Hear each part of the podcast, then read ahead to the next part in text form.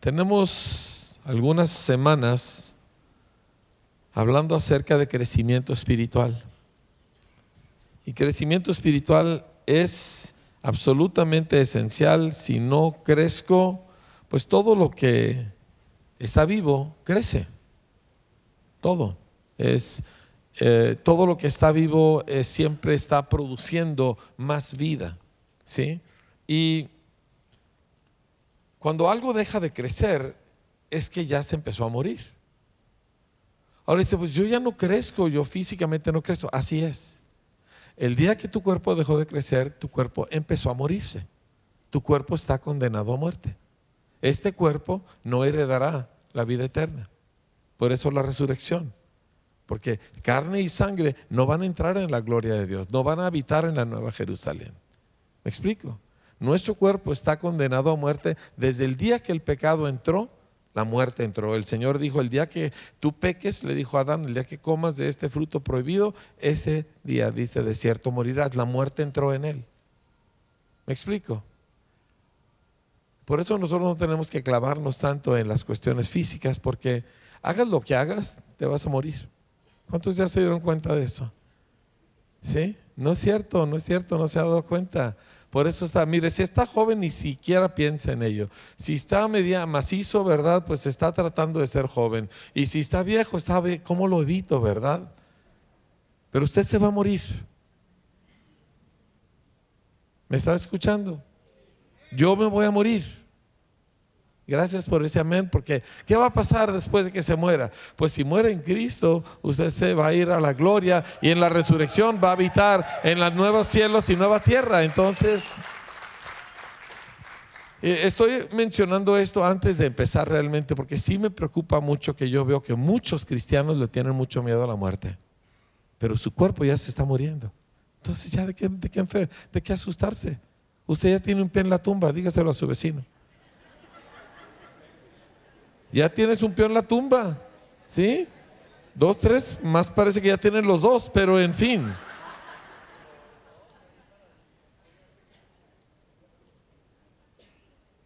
Entonces, puesto que, dice la escritura, puesto que todas estas cosas han de ser destruidas, dice, pues vamos a prestarle atención a lo que permanece, ¿verdad? Eso nos hablaron la semana pasada. Eso quiero seguir hablando el día de hoy. Vamos a prestar atención a lo que permanece. Lo demás se está acabando. Haga lo que haga. ¿Sí? Así que nosotros pues echamos mano de lo eterno, familia. Muy bien. Quiero darle hoy una base bíblica y un elemento esencial en nuestro crecimiento espiritual que está totalmente relacionado, como hemos visto en semanas pasadas, con todo el, asunto emocional. Ahora nosotros somos mexicanos. Habrá por aquí un ruso, quizá, no sé, pero el resto aquí somos mexicanos, ¿cierto o no? Y aunque usted no sea mexicano de nacionalidad, ya lo es de estómago si vive aquí, ¿sí o no? E, el asunto es que nosotros somos gente emocional y somos movidos por lo que sentimos. Y, no solamente la gente que grita y hace circo, maroma teatro, eh, a veces el seriecito y el intelectual parece que no es movido por lo que siente, pero la realidad es que toma sus decisiones en base a sus pasiones, no en base a sus conocimientos. Y las pasiones entonces son las que nos pueden o impulsar o estorbar de crecer en el Señor. ¿Sí? Entonces nosotros queremos saber cómo nosotros gobernamos nuestras pasiones, cómo las entrenamos, porque si yo no entreno y gobierno mis emociones, ellas me gobernarán a mí. Y yo veo, el trabajo de un pastor es observar a la gente. Y yo veo personas que tienen 60, 70 años, 50 años y todavía ves la marca que le sucedió en su adolescencia todavía lo ve reaccionando a lo que vivió, a lo que le definió cuando era adolescente. No ha podido cambiar o superar o entrenar su forma de actuar. ¿Por qué? Porque si tú no gobiernas intencionalmente todo lo que pasa dentro de ti, ello te gobernará a ti. Y gente gobernada por sus emociones, híjole, es una vida inestable y súper atropellada. Entonces tú no puedes dejar esto para ver si me nace o no, no, esto es a lo que tú y yo hacemos porque tenemos las promesas y el poder del Espíritu Santo y sobre todo la verdad de la palabra para hacerlo. Y de eso vamos a hablar un poco. Así que si estás, si tienes tu Biblia, y siempre te recomiendo que traigas tu Biblia a una reunión, abre por favor a Mateo capítulo 6. Vamos a leer en el versículo 22. Mateo 6, 22. Este es el sermón del monte este es el discurso más importante, para mi gusto, de la raza humana de toda su historia. Estos tres capítulos de letras rojas de Jesús hablando. Y dice así, Mateo 6, 22, la lámpara del cuerpo es el ojo. Así que si tu ojo es bueno, todo tu cuerpo estará lleno de luz. Pero si tu ojo es maligno, todo tu cuerpo estará en tinieblas, en oscuridad. Así que si la luz que en ti hay es tinieblas, ¿cuántas no serán las mismas tinieblas? Un pasaje poquito extraño y sin embargo Jesús le da un peso enorme a lo que está diciendo aquí. Si, tu ojo es bueno, la palabra bueno literalmente aquí significa simple o singular. ¿sí? Quiere decir que está mirando en una dirección, no en un montón de direcciones. Si tu ojo es singular, tiene una singularidad de propósito, y dice uno de los comentaristas del pasaje, dice, esta singularidad de propósito nos libra de la trampa de tener un doble tesoro y en consecuencia un corazón dividido. En este caso, si usted lee el contexto, tanto antes como después, Jesús está hablando de cómo nos jala lo material, de cómo nos jala el dinero, o la falta de dinero, o el deseo de tener dinero, etcétera. ¿Sí? Tanto antes de ese pasaje que, que acabamos de leer, o después de eso está hablando. Y luego se va al afán y la ansiedad, que simplemente es la misma conexión o la misma estar preso de la cuestión de lo material. ¿Sí? Entonces, esta singularidad de propósito, de mirada, nos libra de caer en las trampas de un corazón dividido. Porque un corazón dividido, pasiones divididas, anhelos divididos, van a causar que nuestra vida naufrague, que, nos hundamos en alta mar.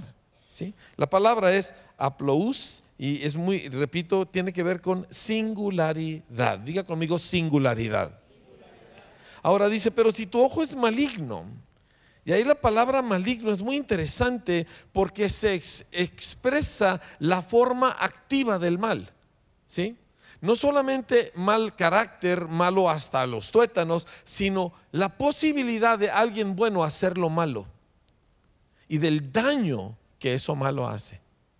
O sea, hay varias palabras para maligno en el Nuevo Testamento, pero este específicamente se refiere a la forma activa del mal y a todo lo nocivo que esa acción es. O sea que tú puedes ser una persona que tienes buenos sentimientos o que tienes unas buenas intenciones, pero si tu ojo se presta, tu ojo causará mucho daño a tu vida. Estamos hablando aquí de un ojo disperso, que está mirando para todos lados, que fácilmente es jalado de aquí para aquí para allá. Y la razón que eso es malo es porque cuando tu atención es dispersa, entonces va a ganar en tu vida aquello que más fuerte grita y nunca va a ser algo bueno. ¿Me estás oyendo? Si tu atención no está gobernada si estás aquí, estás aquí, estás allá y dale para aquí, dale para allá, entonces automáticamente lo que más ruido haga te va a dominar. Ese es exactamente el principio de la publicidad, ¿verdad? Hacer ruido. Ni siquiera te quieren dar un argumento válido para que tú pienses. No, te presentan ahí una persona que tiene eh, cuatro días en ayunas para verse flaquito, ¿verdad? Y luego le metieron en toda clase de, Photoshop y etcétera para que parezca algo que no es. Y luego tú deseas eso y, y se te graba la imagen. se te graba aquello y tú quieres ser así. Y han despertado un deseo en ti y ahora tú gastarás en ese vestido o tú gastarás en esa prenda o en esas fotos porque tú quieres verte como eso que tú viste. Y ya tiene tu atención. Ya te gritó y como tu mente estaba aquí y aquí y aquí y aquí y allá, ya fuiste y gastaste dinero que no tenías en algo que realmente no necesitabas. Nos hace pensar. O sea, no vivimos en un vacío familia y nuestras buenas intenciones no nos van a salvar no son suficientes. Hay que tener buenas intenciones, pero no son todo.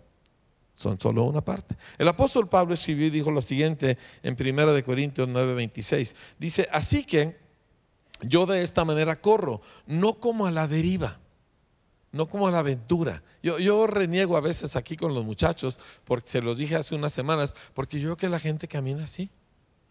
En serio, o sea, a mí me da el infarto. Yo voy manejando, llego a un paso peatonal y una persona lo va atravesando así, ¿me entiende? Yo quiero atropellarlo. Muévase, camine como que va a algún lado, como que tiene intención de llegar a algún lado, no, no ande deambulando. ¿Me están oyendo? ¿Sí? O sea, pregúntele, eh, mire, yo camino así y yo lo aprendí de alguien que camina mejor que yo, que es el hermano Wayne Myers. Y teniendo él 90 años, yo tenía que correr para mantenerme ritmo con él, porque el hombre tiene la zancada larga y camina a prisa. ¿Por qué? Porque tiene rumbo, porque tiene meta. Yo de esta manera corro, no como a la deriva, de esta manera peleo, no como alguien que está pegándole al aire, no como dando golpes al aire. Pero muchas veces nuestra vida es eso, un caminar a la deriva y un dar golpes al aire. ¿Por qué? Porque no hay un rumbo, porque no hay un objetivo. Y cuando no hay ese enfoque, nuestra vida expresa, repito, de la cosa que más ruido haga y no va a ser buena. Ese ruido puede venir de tu pasado, ese ruido puede venir de tu niñez. Yo he visto, por ejemplo, como personas que han sido heridas en su niñez o han sido heridas en su juventud y luego ahora todo en todo mundo ven un peligro y se vuelven defensivos. Y tú ves cómo esa persona sigue siendo gobernada por un ruido de hace 30, 40 años pero no lo puede vencer. ¿Por qué? Porque su vida no tiene enfoque, porque como va a la deriva, esa cosa que es fuerte lo domina. Es un poquito parecido, me comentaban ahora, de lo que le pasa a las, señoras embarazadas, ¿verdad? Que una, mujer embarazada, ¿qué, ¿qué ve? Carriolas, cunas, mamelucos, ¿Me entiende? A donde voltea está viendo bebés, está todo, porque ella está siendo afectada por aquello. Esa cosa en su vientre, ¿verdad? Hace ruido en, en ese sentido, así que su atención está ahí. ¿Qué es lo que tiene atrapada tu atención? ¿Qué es lo que tiene cautivada tu atención? Porque tú irás en la dirección de aquello a lo que le estás prestando atención. No, dice, no, es lo que yo decido, no es cierto. Gente viene y dice, pues yo pienso que no es cierto, eso lo viste de alguien más. Cantidad de veces gente me viene y me dice, por ejemplo, yo tengo pláticas eh, con muchas personas que o no creen en el Señor o están eh, con muchas dudas y no, pues es que si Dios es esto y si Dios es ese, ese argumento tiene como 1500 años, dice. Ese tú alguien lo, te lo dijo, alguien lo leíste en algún lado, lo escuchaste en un programa de tele. Ese no es un pensamiento tuyo. Algo capturó tu atención. ¿Qué tiene cautiva tu atención? En tu vida. Tus hijos, es que quiero sacar adelante a mis hijos. Muchas veces es porque tú sufriste carestías. Entonces yo no voy a dejar que ellos sufran aquello porque, porque aquel ruido del pasado todavía te está definiendo. O algún miedo. ¿Me entiendes? Algo le pasó a un hermano tuyo y ahora tú tienes hijos y no, no, no, no, no, nadie me los toque, nadie se les acerque. La vida no es neutral. Tu vida no es neutral. Todos estamos bajo la influencia de algo. Y o, le haces caso a uno, o le haces caso al otro, o le haces caso al otro. Y la pregunta es, ¿a quién le vas a prestar tu atención? Una de las cosas que me impacta de este pasaje de Jesús es que una vida con enfoque te llena de la luz de Dios. Pero una vida sin enfoque sigue llena de oscuridad. Y Jesús dijo, aguas, no vaya a ser que lo que tú piensas que es luz sea oscuridad. ¿Por qué? Porque yo puedo tener una vida distraída, desenfocada y, de alguna manera sentir, no, Dios está conmigo. Y Jesús está diciendo, aguas, a lo mejor no es así. ¿Por qué? Porque si tu vida no tiene el enfoque correcto del cual vamos a hablar en un momento, entonces no es cierto que tu cuerpo está lleno de luz. Pero si tu vida se enfoca correctamente, entonces todo tu ser se va a llenar de luz y las tinieblas tuyas de tu presente o de tu pasado y las tinieblas de tu entorno no podrán prevalecer porque todo tú estarás lleno de luz. Y qué increíble, eso es lo que queremos, ¿no? ¿O qué, yo soy el único que está todavía luchando con traumas del pasado y con el entorno que me rodea? Soy el único. ¿O hay aquí gente en medio de la batalla también? Todos nosotros estamos en la batalla. Pero algunos de nosotros la batalla nos está metiendo una patada, una porriza, una golpiza tremenda. ¿Por qué? Porque andamos a la deriva. Porque no definimos de qué se trata nuestra vida. Mire, se va en cosas tan chiquitas como, por ejemplo, cuando uno primero se convierte, yo no sé cómo es, eh, digo, el diablo no es muy creativo, pero pues hace el mismo truco con diferente gente y, te, conviertes al Señor y te empieza a llegar la gente, la tía que no has visto en tres años, a visitarte a tu casa el, domingo, 20 eh, minutos antes de la reunión. Y te llegan ahí, ¿verdad? Y, ah, ah, ah, bueno, ay, bueno, es que qué pena, ¿verdad? Y, y, como uno fue entrenado para tener pena, porque los mexicanos para todo, todo nos da pena y qué vergüenza y qué horror, ¿verdad? Entonces, no, no, y sabes qué, pero cuando alguien se define y dice, no es que yo soy del Señor y esto, yo necesito esto, si no me muero. Así que le dice, ¿sabes qué, tía? Este, yo tengo una reunión, pero te invito, acompáñame, ¿verdad? Y la tía se tuerce. Y, y dos veces, tres veces que tú haces eso y nunca vuelven a llegar. Pero todos somos probados de esa manera. Todos. Hasta que te defines.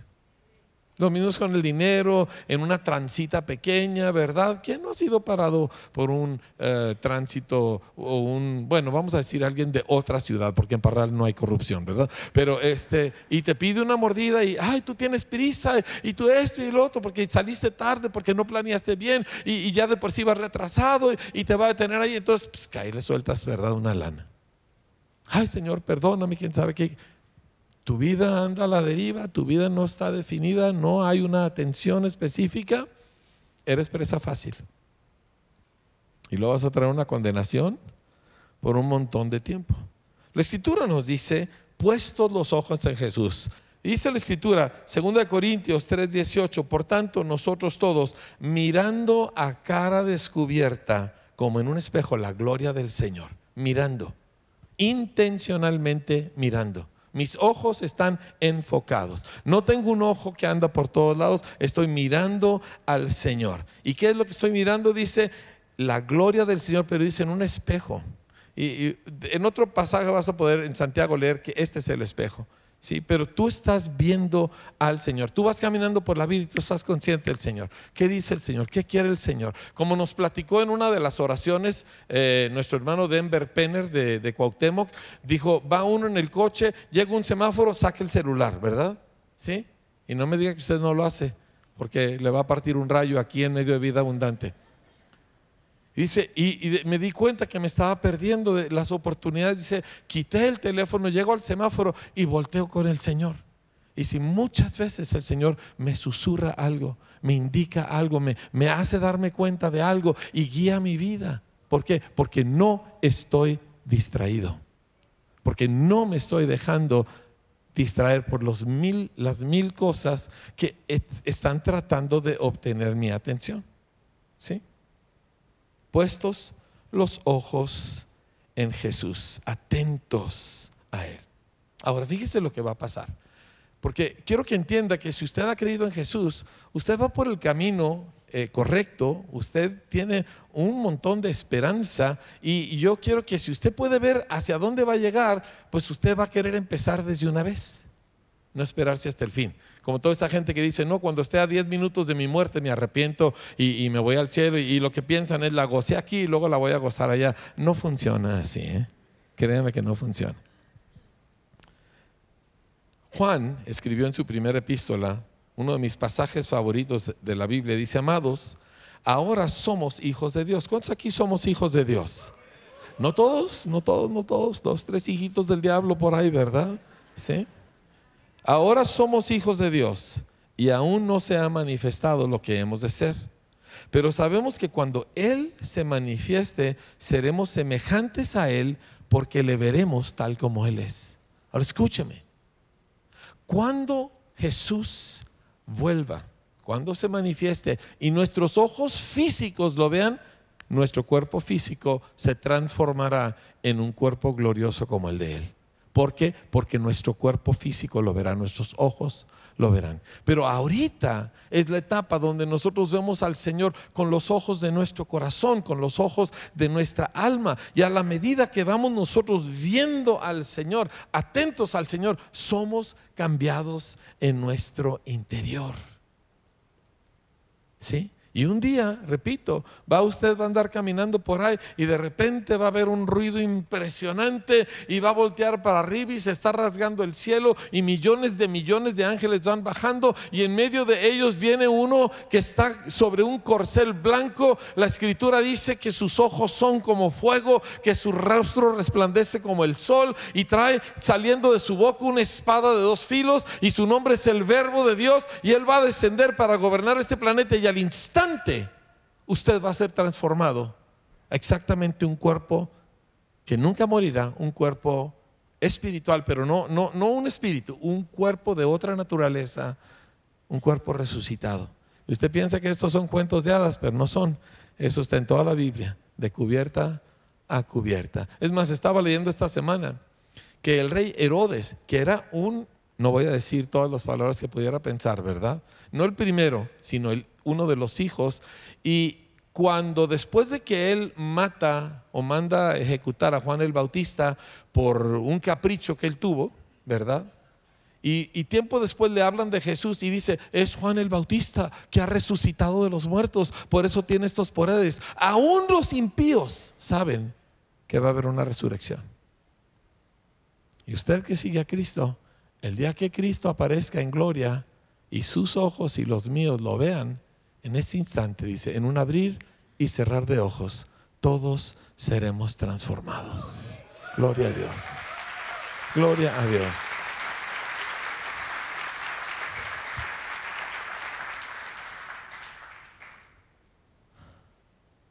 Ahora, ¿cómo vemos al Señor aquí y ahora?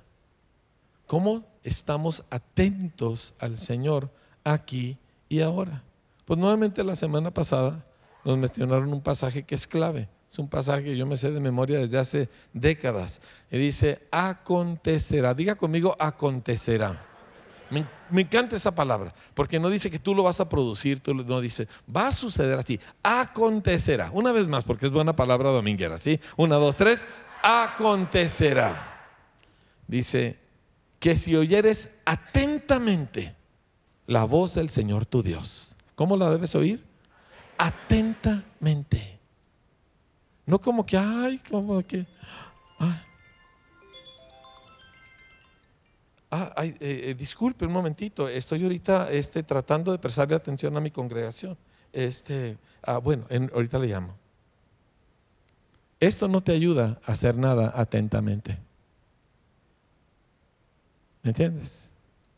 Si no puedes controlarlo, necesitas deshacerte de él durante tiempos de tu día. Y la mayoría de nosotros no lo sabe controlar. ¿Me entiende? Este es un problema. Tiene muchas cosas buenas, la tecnología tiene muchas posibilidades, pero la mayoría de nosotros no lo sabemos controlar. Y nuestros hijos no lo saben controlar. Permítame darle un pequeño paréntesis pastoral.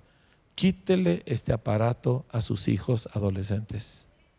No tienen la capacidad para gobernarlo. No la tiene usted, que está viejo y canoso. ¿Sí? Quíteselos. Dice, se van a enojar. Es preferible que se enojen ahorita un poquito a que ellos sufran un daño irreversible por ser adictos a esta cosa. Quíteselos. ¿Está bien? No, hay seis personas dijeron sí, ¿verdad? Y el resto que le tiene miedo a su chamaco. ¿Cómo que no? Si se le ve en la cara. Ay, no se vaya. Ay, luego ya no me va a querer. Le va a reclamar que usted no le apretó cuando tenía la posibilidad de hacerlo. Acontecerá que si oyeres atentamente, eso, fue adrede, ¿eh? eso mi Rebeca me llamó. No creo que estaba recibiendo una llamada, pero contrólelo, gobiernelo. Dice, no sé cómo, hay maneras, y, pero yo todavía no lo entiendo, entonces tírelo. Quíteselo encima, apáguelo, no sé cómo apagarlo, así. Así se apaga. Una vez estaba en un congreso, había como cuatro o cinco mil jóvenes en la Ciudad de México, y yo estaba hablando en ese momento, estoy hablando de hace bastantes años, de precisamente de los peligros de este aparato. Y, llegó un momento donde por, todos estaban ahí y era un iPhone, ¿verdad? Y no, no el más nuevo, pero pues, daba la, el gatazo, ¿me entiende? Y agarré y lo estrellé contra el suelo. Todo el mundo hizo así. Cuatro mil y pico de jóvenes dejaron de respirar. Y el canijo no se quebró, es del diablo.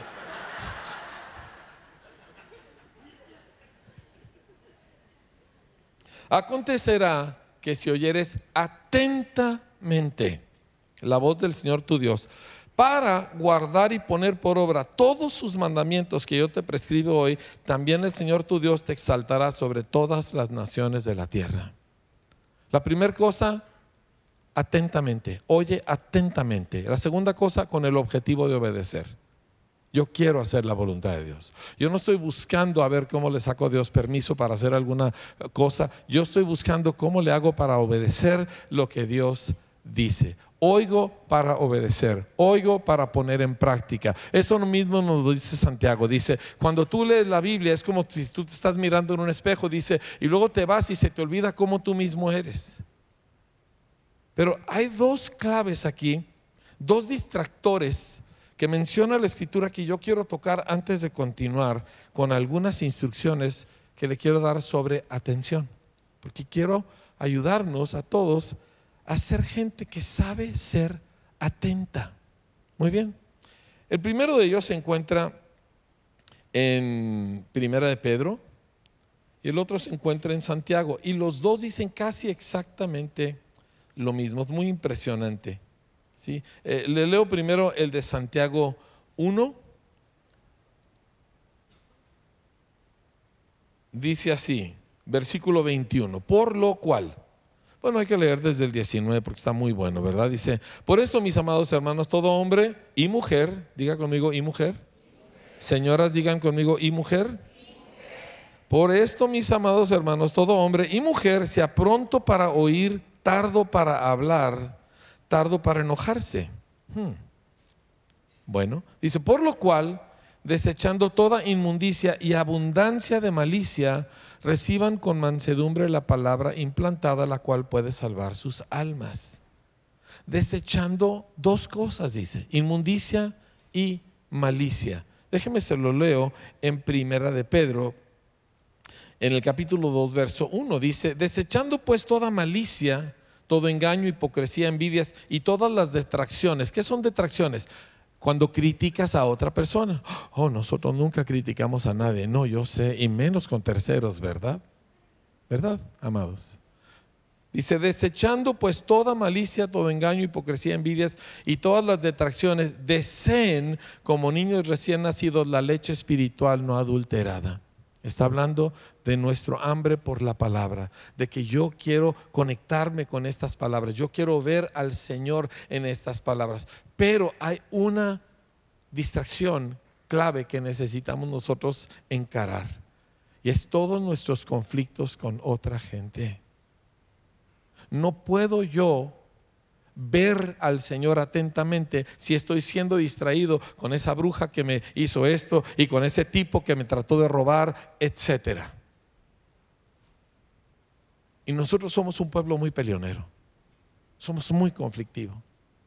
Vivimos a la defensiva, a todo mundo le vemos mal y tenemos una boca de este tamaño para decírselo a todos los que nos oigan. Y sabes que no te permite prestarle atención al Señor no te permite oír la voz de Dios. ¿Por qué? Porque estás en esas cosas y necesitas llevarlas al Señor. Es lo mismo que dijo Jesús en Mateo 5. Si, dice, si tú vas al templo y llevas tu ofrenda para poner en el altar y ahí te acuerdas que tu hermano tiene algo contra ti, deja ahí tu ofrenda. Dice, de eso que estás tratando de conectar con Dios, ponle pausa y vete con aquella persona y resuelve el problema y luego ven y entonces puedes entregar tu ofrenda. O sea, no tendrás conexión con Dios mientras tú estés todo distraído por los conflictos de tu vida. Resuélvelos. Dices, no sé cómo, pues ahí que estás tratando de conectarte con Dios, clama a Él y dile, ¿cómo resuelvo esta bronca que traigo? ¿Cómo, dejo de tener este sentimiento de tanto dolor o, enojo o, que me siento traicionado por X o Y persona? y te enfrentas a eso porque si no, de nada te va a servir leer la Biblia. No puedes estar atento cuando tus emociones están todas alteradas con diferentes asuntos de diferentes personas. Mire, para mí estos son elementos, yo no le estoy diciendo de que yo no batallo. Ayer yo tuve un día fatal, fue uno de los días más malos, bueno, de este año ha sido el peor día del año y sobreviví por la pura misericordia de Dios. Y todo era el rollo que uno luego trae adentro por diferentes causas, la mayor parte de las veces no válidas, ¿me entiende? Pero no todo lo que se siente es real. Y no todo lo que se piensa se habla. Esas son dos reglas de mi casa que yo le animo a que las escriba y las practique. No todo lo que se siente es real. Y no todo lo que uno piensa se dice. ¿Y sabe qué pasa ahí? Usted evita muchas distracciones, muchas emociones destructivas que lo quieren tener a usted cautivo para que no pueda oír los susurros de Dios. No es solo este aparato lo que nos distrae, nos distraen igualmente o más nuestros conflictos, nuestros reclamos, nuestras cosas, de que no queremos acabar de resolver o, sentimos que no podemos, pero necesitamos nosotros encararlas antes que todo lo que queramos hacer con Dios. Que yo quiero pasar porque Dios me ha... No, no, no, no, no, no. Deja tu ofrenda en el altar. ¿Sí? Deja tu cosa que estás haciendo con Dios y vamos a encarar esto. ¿Es fácil? No, no es fácil. ¿Me entiende? Pero familia, si no, pues este esfuerzo que usted está haciendo por venir, por oír, por, eh, eh, instruirse en los caminos del Señor, no le va a dar fruto porque no está resolviendo aquellas cosas que tienen su atención dispersa por todos lados. Y no hay pastilla que quite la atención dispersa. ¿eh? Le digan lo que le digan los doctores. Ya ve que ahora todos los niños los quieren empastillar, no funciona. Canijo, chamaco, no le puede usted matar. Si su atención está dispersa, no es porque le falta una droga, es otros asuntos que hay que resolver, pero la suya y la mía se necesita resolver, especialmente en este asunto. Eh, ¿Acostumbra usted criticar a otras personas? Vamos a empezar a encarar eso. Dice, pero no se lo dije a nadie. Bueno, nomás a mi tía, ¿verdad? Bueno, necesitamos encararlo.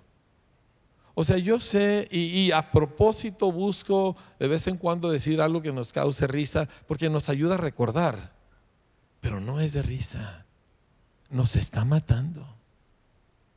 No mire, todo este continente es un continente peleonero. Por eso estamos todos amolados.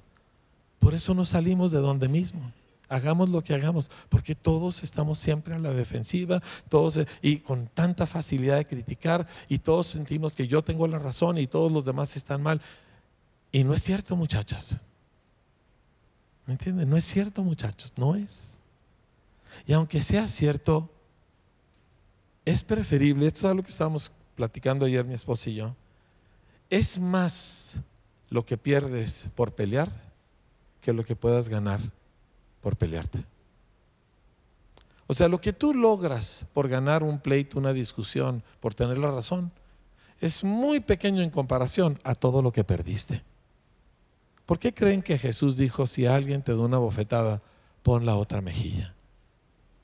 Porque es donde menos pierdes. O sea, pierde uno amistades, pierde uno la confianza de otras personas, pierde uno oportunidades, mil cosas. Pierde uno la paz porque está uno con aquello que no se lo quita. Pierdes más por pelear. ¿Me entiendes? Aunque ganes. Y estas son las cosas que nos impiden oír atentamente la voz del Señor nuestro Dios. Estaba pensando, volviendo tantito a Denver, porque Denver es alguien que yo quiero mucho y, su familia eh, son alguien de veras muy especiales para nosotros. Y, Denver es un empresario impresionante, o sea, él maneja muchos, muchos millones de dólares en su negocio. Y cuando él pierde, él no pierde 100 mil pesos, él pierde 2, 3, 5 millones de dólares, ¿me entiende? Y lo, cuando los gana, lo recupera y así. Pero lo impresionante para mí con él es que Denver nunca lo he oído criticar a alguien. He tenido muchas conversaciones con él. No es peleonero, aunque está grandote y a cualquiera le pudiera dar una buena paliza, pero no se pelea con la gente lo han transado, le han hecho cosas, le han echado el gobierno en, el orfanatorio que tiene eh, Vida 180, donde tiene más de 200 y pico de niños huérfanos que están siendo transformados. Y le echaron el gobierno encima, le echaron demandas y le echaron mil cosas. Y no se pelea en su corazón con ellos. Nos sucedió a Tita y a mí hace años con unas gentes que hicieron cada barbaridad contra un ministerio. Pasan unos meses y ese ministerio los incluyó. Y luego, y nosotros así, pero ¿cómo? Estos son unos vivos diablos, ¿verdad? No dijeron, hay un lugar para todos en la obra del Señor. Yo soy mexicansis, ¿me entiende? Yo, yo, eso a mí no me nace, me explico. Yo creo en holocaustos vivos y, como le llamamos el ministerio de Sóstenes, ¿verdad? Si no sabe de qué se trata, en el libro de los Hechos. Es donde unos cristianos que no eran muy cristianos le metieron una paliza a los que atacaron a Pablo. Yo digo, Señor, yo quiero unos de esos. Así grandotes y bien fornidos, y verdad, que le metan una recia a los que dan lata. Pero ese no es el camino del Señor. Aunque ganes, a como pierdes. Que no oyes a Dios. Quiero llegar en estos últimos minutos a algunos consejos que te van a ayudar a ser gente atenta. Pero este asunto de tus pleitos, y nadie aquí me diga yo no tengo pleito con nadie. Ese asunto de tus pleitos, resuélvelo o te estás engañando a ti mismo. Y yo también. Resuélvelo. Si tienes que perder la batalla, piérdela. Si tienes que pedir perdón, pídelo. Y no pidas perdón diciendo como este tipo, ay, me dio tanto coraje. Un tipo que debe saber mejor, que hizo una grosería tremenda. Y luego dice, ay, pues si en algo ofendía a alguien, ¿verdad? Yo pensé, idiota, como a 200 millones de telespectadores los ofendiste con lo que hiciste, ¿verdad? Cuando uno pide perdón, uno dice, perdóname, fui un grosero, fui un abusón. Y punto. No le añade uno nada, ¿sí? No es la mamá que le dice a su hijo, ay, mi hijo, perdóname por enojarme, pero es que me sacas de quicio. Eso no es pedir perdón, eso es acusar. A ver, mamás culpables. ¿Eh? Y luego levantan la mano, qué bárbaros. Yo, pastor, aleluya. Bueno, a ver, todas las mamás culpables, levanten la mano. Vámonos, María. Yo sé que tú eres una, ¿para qué te haces, verdad? Lucy, no bajito, más alto, así, grande. Cuando tú ofendes a tu hijo, vas y le dices, mi hijo, perdóname, te puse un mal ejemplo, soy tu mamá, debo saber mejor. Este, le pedí perdón al Señor, te pido perdón a ti. Aquí está un iPhone para reponerte el daño.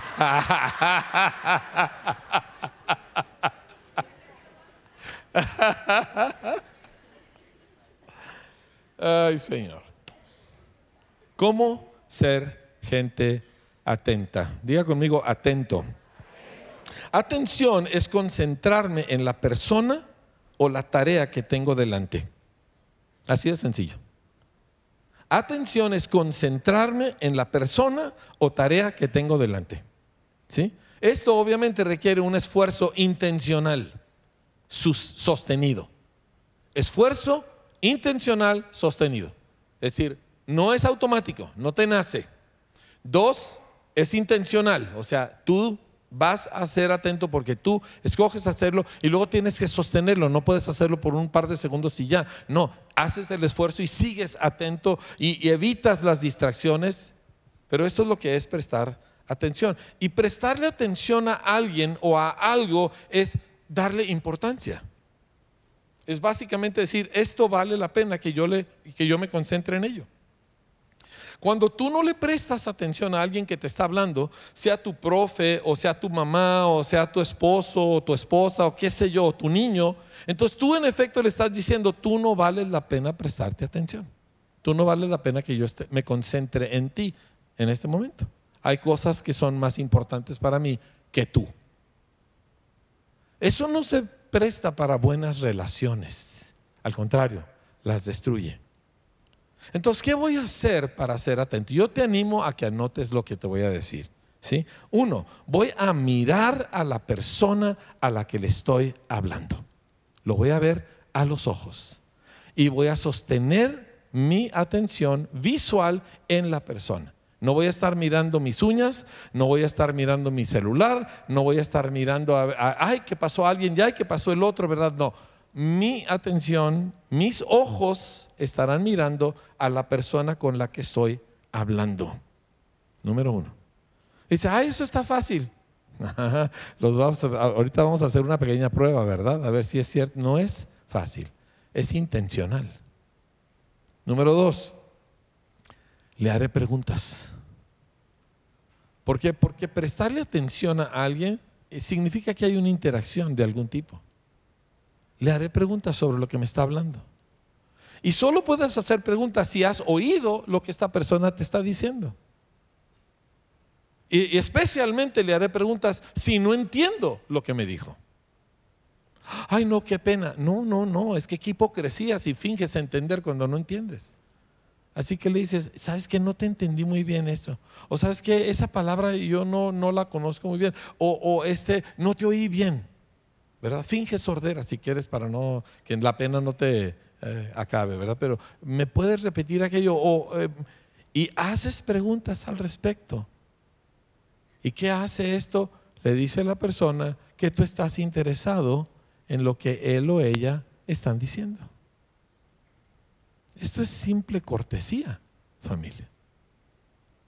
Tercera cosa, me pararé o me sentaré derecho. Yo entro a veces al salón de clases y los chamacos están así, eh, eh, eh, todo el mundo derechito, todo el mundo derechito. ¿Por qué? Porque así todo desparramado en el sillón no es una buena postura para uno estar atento. Ni tampoco estar así, estar así, ¿verdad? Y, esto y lo otro. Y, no, no, párate asociégate, presta atención. O sea, tu cuerpo influye. Y tu cuerpo es relativamente fácil de gobernar. Siéntalo derecho, páralo derecho, ¿verdad? Bien recto. Y eso te va a ayudar mucho. Y a la otra persona, nuevamente, le va a decir que tú estás atento y esa persona te va a tener una mayor estima y un mayor respeto simplemente por tu postura. Pero tú te me desparramas en el asiento cuando tú estás tratando de hablar con alguien y esa persona ya te calificó y no fue buena la calificación. ¿Me explico? Si traes un chicle, trágatelo. ¿Me está escuchando? ¿Qué dije? Pero ¿y si me muero? Pues no te vas a morir, no te preocupes. Pero no estés con un chicle, ni con la menta, ni con las uñas, ¿verdad? Ni rascándote por aquí, etcétera. O sea, quita los distractores. Todo esto te hace a ti una persona que puede oír. Y puede ser que oigas algo que viene de Dios, que oigas una oportunidad. ¿Sabe que la mayoría de la gente nunca se da cuenta de las oportunidades que tiene? Porque como su mente anda tan distraída, pues nunca capta. Porque como dice la escritura, oportunidad o tiempo y ocasión, dice Salomón, nos suceden a todos, pero no todos los captamos. Hay que estar atento. Tercer cosa, no llames la atención a tu propia persona. Por ejemplo, Si alguien te está diciendo, sabes que este, yo tuve ah, un, yo fui a, para hacer un proyecto donde está, ah, yo también hice uno de eso. Cállate. No se trata de ti, estás escuchando. ¿Me explico? Ahora, ¿cuántas veces nos sentimos tentados a decir yo también? Todo el tiempo. Pero no todo lo que se piensa. Así es, y uno se calla. Mire, yo ya tengo un montón de años, ¿verdad? Y yo más o menos he hecho números a veces, no todos los días, pero sí lo hago de vez en cuando. Y me doy cuenta que yo más o menos de todo lo que pienso, digo quizá la tercera parte. Quizá. O sea que casi todas las veces que yo estoy con alguien, yo voy a pensar tres veces más cosas de las que le digo. Porque no todo lo que se piensa se dice.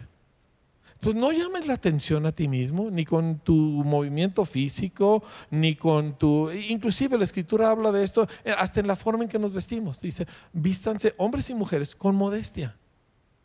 No llames la atención a tu persona. Lo que quieres es llamar la atención al Señor, no a ti, ¿me entiendes? Entonces bájale, tranquilo. Y si tu talla es 10, no te pongas pantalones 6. ¿Sí me entiendes? Eso es las señoras, los hombres no entienden eso. ¿Sí?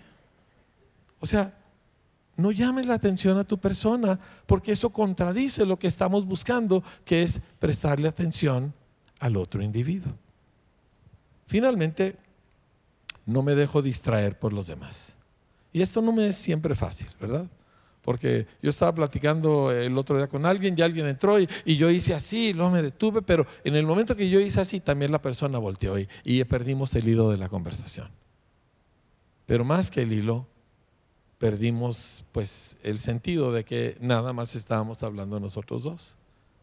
No es esto una cosa fácil. Entonces, si vas a platicar con alguien, pues ah, encuentra la forma de poner tu celular en silencio, o mejor que en silencio, porque si lo pones en silencio, de todas maneras hace ¿verdad? Este, ponlo en modo avión. O si tienes uno de esos, ¿verdad? Pone no molestar, porque casi todos los celulares tienen esas funciones. Apréndetela y, no dejes que otras cosas te distraigan.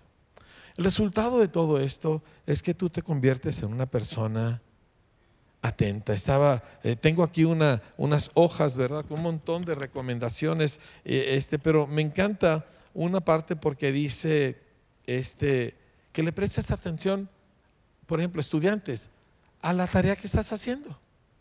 No cumplas, hazla, préstale atención, averíguala.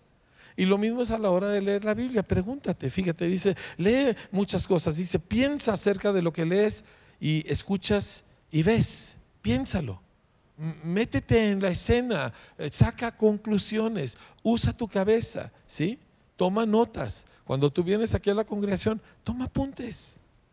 Es impresionante cuánto más tú vas a aprender simplemente por el hecho de estar anotando algunas de las ideas básicas. Te obliga a enfocar.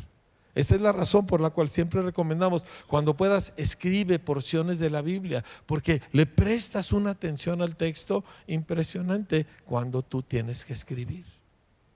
Entonces, todo esto es simplemente para nosotros crecer, dejar de ser niños y empezar a ser hombres y mujeres de Dios. Algunas son cosas tan sencillas tan accesibles a todos nosotros. Y nos van a abrir muchas puertas para el Evangelio, nos van a abrir muchas puertas para todo lo que Dios tiene proyectado para nosotros. Quiero cerrar con dos pasajes. El apóstol Pablo dijo, yo mismo no pretendo haberlo ya alcanzado, pero una cosa hago. ¿Cuántas cosas? No 47. Una cosa hago olvidando ciertamente lo que queda atrás y extendiéndome a lo que está adelante, prosigo a la meta. Dice, yo de esta manera corro, no como a la deriva. Yo tengo un objetivo, yo tengo una meta. ¿Sabe por qué no me morí el año pasado? Y el cáncer que yo tuve en México, el 85% de los casos que se descubren terminan en muerte. Porque hacen lo mismo que yo hice, que es nunca checarse. Y yo me chequé por la intervención de Dios a través de un hombre de Dios que me dijo, hazte esta prueba y le hice caso. Sí. bueno, no le hice caso, casi me amenazó. Entonces dije, está bien, está bien, ¿verdad? Y, y, me la hice. Y se descubrió que yo tenía un cáncer, que yo tenía dos años y medio con ese cáncer en mi cuerpo. Y si yo hago lo que siempre, que nunca me reviso, hubiera pasado otro año, año y medio, y luego hubiera empezado a tener síntomas, porque este es un cáncer que no da síntomas, y ya cuando da síntomas es porque ya se salió y ya no se puede sanar. Y se muere la, la gente. 85% de ese tipo de cáncer en México, que es de hombres, nos morimos. ¿Y sabe por qué yo sé que no me morí? Y, y no se lo digo por ser dramático, pero quiero que entienda mi rumbo. ¿sí? Yo siento que yo puedo darle al Señor una mejor, un mejor fruto, un mejor resultado de mi vida que lo que le he dado hasta ahorita. Yo siento que hay cosas que Dios me ha llamado a hacer que todavía no le doy al Señor lo que corresponde a lo que Él invirtió en mi vida. ¿Me explico? Y le dije, no me puedo ir todavía. Y no le tengo miedo a la muerte, honestamente. Yo encantado de irme al cielo, estar con Cristo y no tener que lidiar con nada, ¿verdad? De las cosas malas de este planeta. Pero yo le dije, Señor, no estoy listo. Todavía no tengo el, el resultado a tu inversión que debo tener. Ese es mi rumbo. Eso quiero que sea su rumbo. Quiero que corra tras de algo que no son sus líos temporales, que no son las cositas que le distraen. No corra tras de las distracciones, corra hacia la meta. Afile su atención, enfóquela. El resultado va a ser que usted y Dios se van a encontrar cañón y de su vida va a haber cosas muy, muy buenas. ¿Va a ser fácil? No, no va a ser. La vida es complicada, el mundo es complicado. Pero olvidando ciertamente lo que queda atrás, lo bueno y lo malo. Que logré esto, que fracasé en aquello. Olvidando todo eso. Dice, y extendiéndome hacia adelante, prosigo a la meta, al premio del supremo llamamiento de Dios en Cristo Jesús. Yo quiero que cuando yo llegue a la gloria, al Señor le dé mucho gusto que yo llegue. ¿Entiende? Yo no quiero entrar por la puerta de atrás, yo no quiero entrar así todo cabizbajo porque sé que hubo un montón de cosas que no hice bien y hay un montón de cosas que no he hecho bien, pero todavía estoy vivo y todavía tengo fuerza y tiempo y corazón para hacerlo. ¿Sí? Así que para allá vamos a mí. Amén. Ahora cierro con Isaías porque por usted también tiene un pasado que olvidar. Y no solo olvidarlo, vencerlo, dejarlo atrás. El, el profeta dijo lo siguiente de parte del Señor. Dijo, yo, yo soy el que borro tus rebeliones por amor de mí mismo y no me acordaré de tus pecados. Dios intencionalmente dijo, no le voy a prestar atención a todo lo que has hecho mal. No le voy a prestar atención a tus fracasos. Me voy a olvidar de tus pecados, ¿sí? Y voy a mirarte a ti a través de mi Hijo Jesús. Yo sé que hay personas en este auditorio el día de hoy que vienen con una carga del pasado. Los errores tuyos y los pecados de otros. Y todo se junta. Me hicieron y yo hice. Porque todos somos una mezcla así, de todo lo que me han hecho y de todo lo que yo he hecho. ¿Y cómo me quito eso de encima? El tiempo no lo quita. Vas a cumplir 80 años y tener los mismos complejos. Vas a lograr todas tus metas y sentirte igual de mal. Hasta que tú logres que Dios quite su atención de tu pasado. Y cuando Él la quita, te la quita también a ti. La escritura dice que Jesús vino para perdonar a los hombres, para salvar a los seres humanos de sus pecados. No vino para ayudarnos en nuestros rollos diarios, aunque también lo hace. Él vino para salvarnos de nuestro pasado. Yo voy a pedirte que cierres tus ojos un momento conmigo, por respeto a las personas que están en un momento de decisión en su vida. Y solo Jesús puede borrar tu pasado. Solo Jesús puede cancelar el poder de tu pasado. Solo Jesús puede limpiar tu alma de toda la contaminación de tus pecados y tus errores y también de lo que otros han cometido en contra tuya. Solo Jesús. Pero necesitas abrirle el corazón y recibirlo y entregar tu vida a Él para ser un seguidor de Él. Y ahora en vez de andar tras de mil cosas, andas detrás de una cosa, andas detrás de Jesús, puestos los ojos en Jesús. Así que aquí con tus ojos cerrados y los míos también. Si tú hoy quieres rendir tu corazón a Jesús y que Él venga y limpie tu pasado y te reciba en su familia, levanta tu mano y dímelo. Veo sus manos. Dios les bendiga. Veo sus manos. Hay muchas manos en el auditorio. Veo sus manos. Si tú quieres hoy decirle, aquí está mi vida, Señor, he fallado, he cometido muchos pecados, he, cometido muchos errores, también traigo cosas que me duelen mucho de, mis experiencias, de otras personas. Y por eso vengo a ti, Señor. Quiero que ores conmigo ahí donde estás y le digas, vengo a ti con una vida rota Vengo a ti con muchos pecados y muchas vergüenzas, Señor.